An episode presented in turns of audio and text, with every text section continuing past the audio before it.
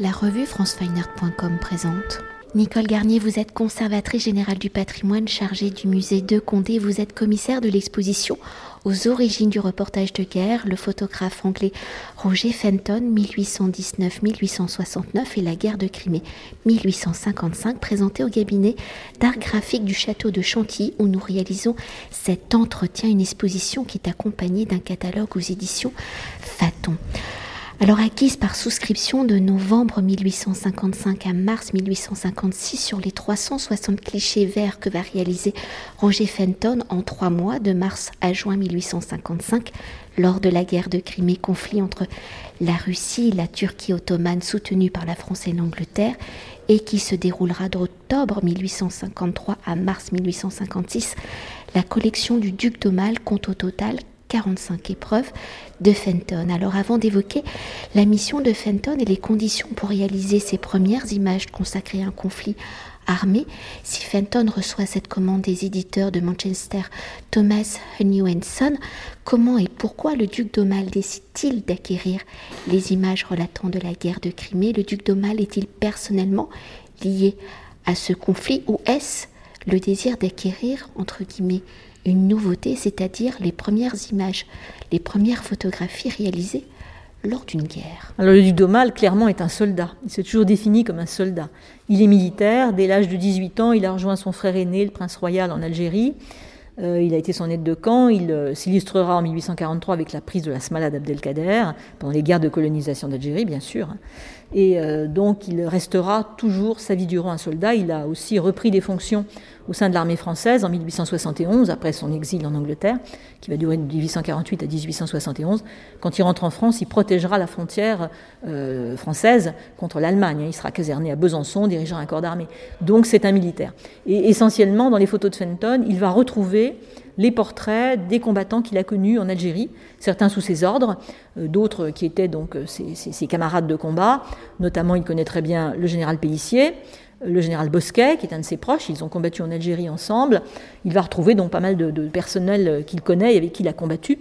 Il s'intéresse tout particulièrement, d'après le choix des, photos qu'il a acquis, on peut le comprendre, euh, notamment au corps de l'armée d'Afrique, donc les Zouaves, les Spahis et les chasseurs d'Afrique, qui sont des troupes qu'il a commandées lui-même quand il était euh, chef de guerre en Algérie entre 1840 et 1848. Donc ça, c'est évidemment la première raison d'acheter ces épreuves photographiques de Fenton. La seconde, c'est que le duc d'Aumale a un attrait pour la photographie naissante.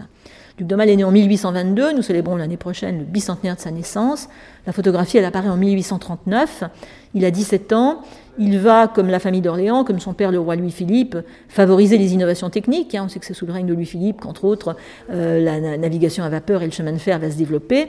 Donc il est très ouvert aux idées techniques nouvelles.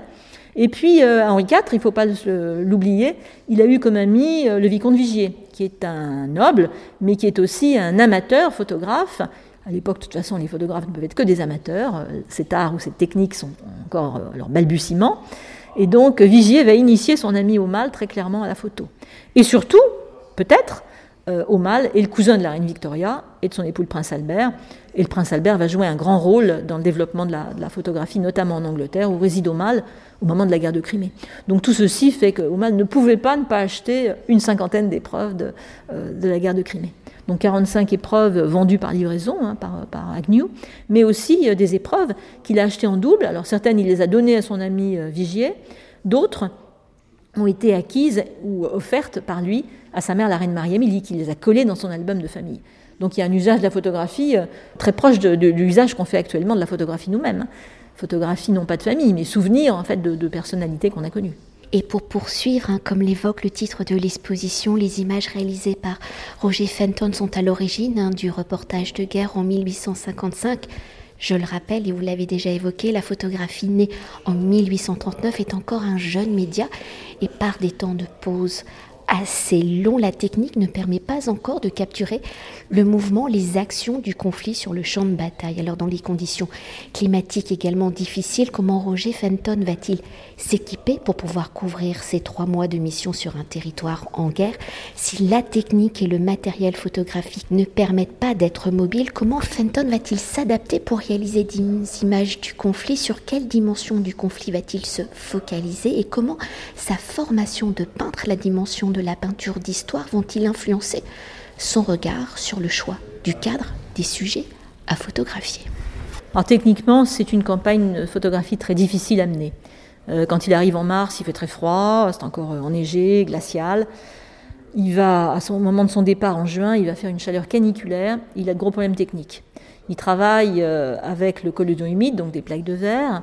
Il a amené avec lui d'Angleterre un laboratoire photographique. Il a acheté des chevaux à Malte en route euh, avant d'arriver en, Crimée. Et avec son camion photographique, il doit euh, transporter donc 35 caisses de matériel. Au total, il y a 700 plaques de verre. Il ramènera 360 clichés exposés. Il en tirera 280. Donc il y a beaucoup de pertes. Clairement, il y a beaucoup de pertes. De la casse sans doute, mais aussi des problèmes techniques. À cause de la chaleur, qui va faire sécher le collodion humide, quand il doit exposer une plaque, donc il doit se mettre dans le noir, dans son camion photographique. Il faut d'abord chasser les mouches parce qu'il fait très chaud en juin en, Crimée. Donc petit détail technique très ennuyeux. Les, mouches se collent au collodion humide. Voilà. Donc il doit étaler son collodion humide sur la plaque de verre. Ensuite, il doit remettre sa plaque dans le châssis, aller prendre euh, sa photo sur le terrain sans se faire canarder par les Russes qui prennent son camion photographique pour euh, un, char d'assaut. Voilà, et donc il doit euh, très vite retourner, il n'a que quelques secondes quand il fait très chaud pour faire ça, retourner dans son camion et développer la plaque. Donc c'est techniquement très difficile. Alors il a donc euh, un nombre incalculable de caisses, il a cinq chambres photographiques avec lui, avec trois formats différents de, clichés, de, clichés verts, et donc il y a forcément beaucoup de déperditions dans tout ce qu'il fait. Est-ce qu'on peut s'attarder sur le dernier point de ma question et comment sa formation de peintre, la dimension de peintre d'histoire, va-t-il influencer son regard? Alors Fenton a été avocat à l'origine, mais il n'a jamais exercé. Hein. Il a appris la peinture dans l'atelier de Delaroche à Paris. Hein. Il est parfaitement francophone. Il va d'ailleurs rencontrer chez Delaroche d'autres futurs grands photographes qui, comme lui, sont des peintres secondaires, pour ne pas dire ratés. Euh, je pense à Gustave Legray, un des plus grands photographes de cette génération, qui est un de ses amis. Je pense à Charles Nègre, je pense à Henri Le Sec. Voilà, donc euh, tous ces photographes ont un regard artistique sur les productions qu'ils vont réaliser, que ce soit sur une scène de guerre ou que ce soit dans la nature. Je pense à Legray et à ses marines, bien sûr, qui sont largement représentées aussi dans la collection du duc d'Aumale. Donc sa formation de peintre, elle est très importante. Pendant le siège de Sébastopol, Fenton il va être chargé quand même essentiellement de rapporter les portraits posés des chefs de guerre, parce que le but, c'est à terme euh, de réaliser un grand panorama du siège de Sébastopol avec les différents euh, généraux euh, alliés. Donc ça, c'est une commande et il va pleinement la réaliser. Mais on voit qu'il s'attarde aussi à des scènes de la vie du camp. C'est quelque chose qui l'attire beaucoup. Il va passer quand même trois mois et demi sur le site. Il a des amis proches. Il est proche du général Bosquet, général français. il va donc s'intéresser à cette vie intime des troupes françaises et aussi anglaises euh, en Crimée. Il va euh, également euh, essayer de dresser des grands panoramas. Alors ça, c'est une, une prouesse, c'est un challenge technique hein, pour l'époque, parce qu'évidemment, il n'y a pas d'objectif œil de poisson qui permette de, voir très, très largement le, site. Donc il va, avec son appareil, se déplacer jusqu'à 11 fois sur le terrain pour faire un grand panorama de la vallée d'Inkerman, notamment, on expose ici euh, un panorama en trois feuilles, c'est déjà pas si mal. C'était pas un des centres d'intérêt privilégié du duc d'Aumale, mais on voit que dans ces années 1855, quand on veut représenter un paysage, ben, on prend son appareil photo, on le déplace de façon parallèle à, la, ligne de prise de vue, et puis on raccorde finalement au tirage. Donc ça reste très artisanal, mais ce sont des photos magnifiques avec une définition parfaite, puisqu'on voit toute la vallée de la Tchernaya, la rivière qui coule jusqu'à Sébastopol, euh, avec euh, le, lac Duc et puis les carrières qui ont été prises par les, par les Anglais au moment euh, où d'ailleurs Fenton était, était présent sur le site. Et pour poursuivre ainsi selon son rapport à la photographie Society, Fenton dit avoir réalisé 700 prises de vue où la presse ne mentionne que 360 clichés publiés en tant que premier reportage de guerre, quels seront les types d'images publiées, comment ces photographies rendent-elles compte justement de la dureté du conflit, des conditions de la guerre, et les photographies acquises par le duc d'Aumale sont-elles, maintenant je sais que non, hein, sont-elles dans la même dimension que les images publiées par la presse? Alors les photographies euh, de Fenton vont être vendues par livraison hein, essentiellement. L'éditeur Thomas Agnew de Manchester va les publier semaine après semaine par petits groupements. Elles vont aussi être exposées en Angleterre dans plusieurs expositions à Londres, bien sûr, à Paul Mall, dès septembre 55, donc euh, deux mois et demi après le retour de, Fenton de Crimée. Mais il y aura aussi d'autres expositions à Dublin, à Manchester, un petit peu partout en Angleterre.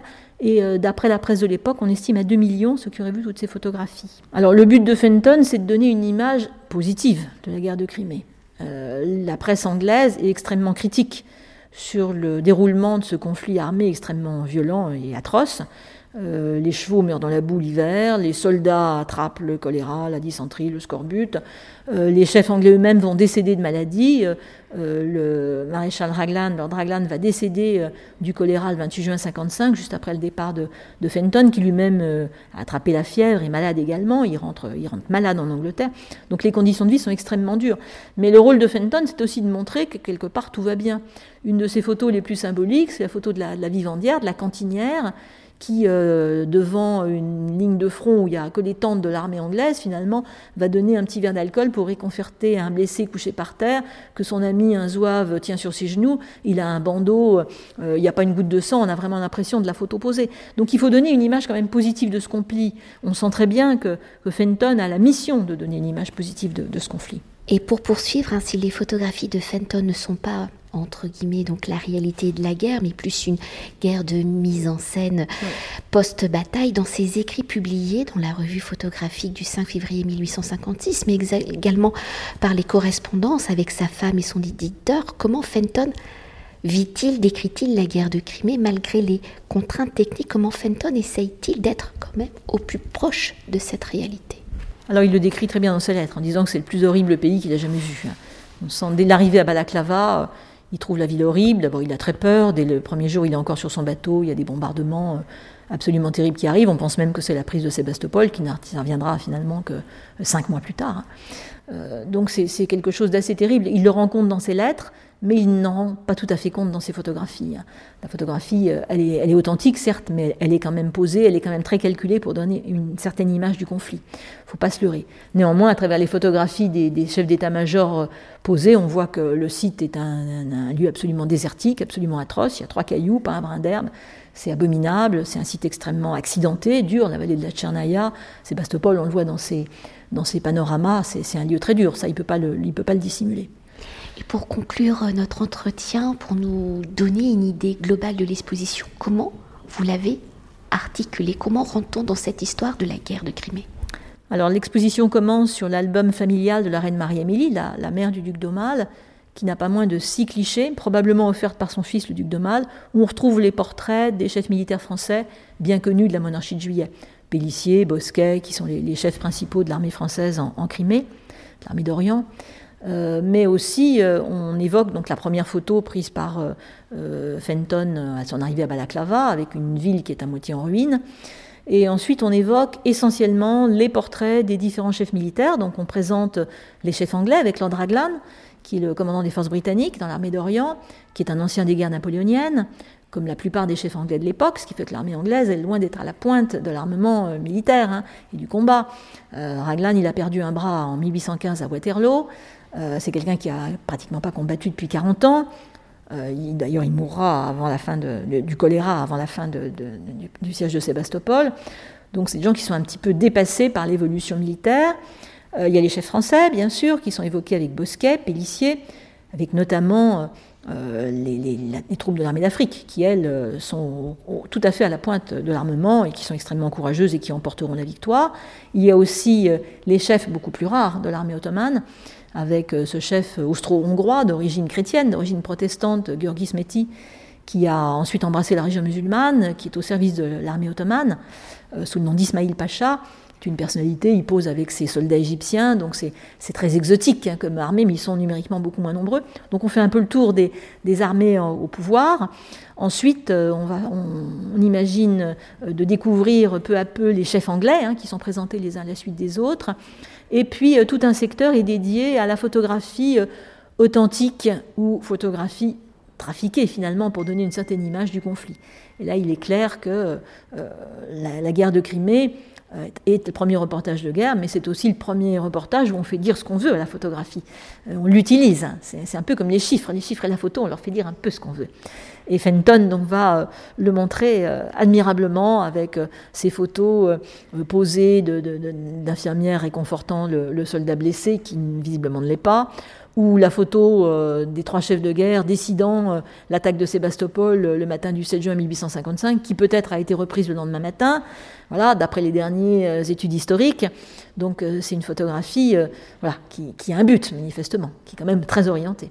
Et puis les dernières salles donc, évoquent les grands panoramas du site avec des vues très impressionnantes de Sébastopol, euh, du, plateau euh, d'Inkerman. Et la dernière salle évoque plutôt euh, bah, la vie quotidienne dans le camp, hein, la vie des troupes, et notamment la vie des zouaves et des chasseurs de l'armée d'Afrique, qui est ce que Fenton a vécu pendant trois mois, au jour le jour. Merci beaucoup. Merci à vous. Cet entretien a été réalisé par franceweiner.com.